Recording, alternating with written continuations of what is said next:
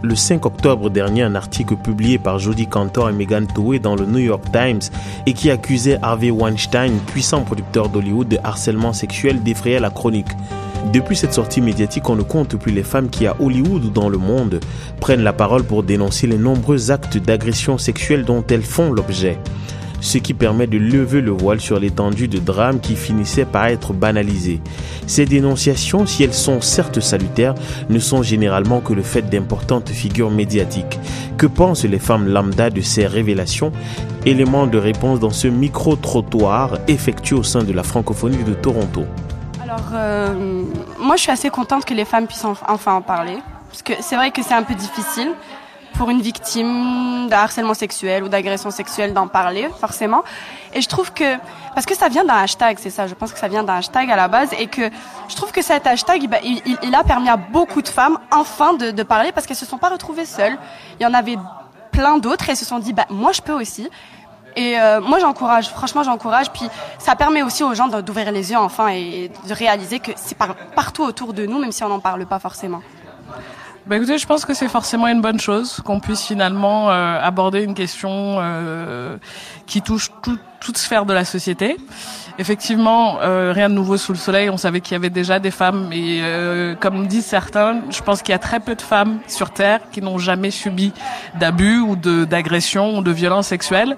Donc c'est bien que la parole puisse se libérer, qu'aujourd'hui euh, que les pouvoirs publics et que l'opinion publique prennent l'ampleur de la difficulté et euh, de savoir à quel point ça c'est infiltré et c'est entré dans les mœurs. Donc je pense qu'en parler, libérer la parole permet à tout un chacun de s'exprimer et surtout aux femmes euh, de moins avoir honte et comme on dit vulgairement et de manière triviale plutôt, que la honte change de camp. C'est-à-dire que c'est plus aux victimes d'avoir honte, mais enfin à l'agresseur de réaliser que c'est son comportement qui est mal et non la victime qui se retrouve sans avoir euh, euh d'écoute ou de milieu où elle peut s'exprimer, qui aujourd'hui enfin peut s'exprimer sans avoir la honte en plus de se retrouver dans la double peine de victime et de rester muré dans un silence et qui au contraire maintenant va pouvoir avoir la possibilité d'en parler euh, et, euh, et, je pense c'est une manière déjà de commencer à trouver des solutions.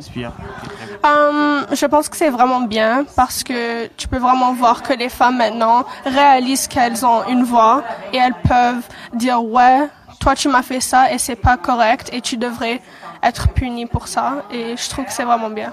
Euh, je pense que c'est important de, de, laisser place à cette parole qui se libère un peu et tant de, aussi de, de réfléchir parce qu'on on sait très bien qu'il se passe ce genre de choses et on, des fois on le tait.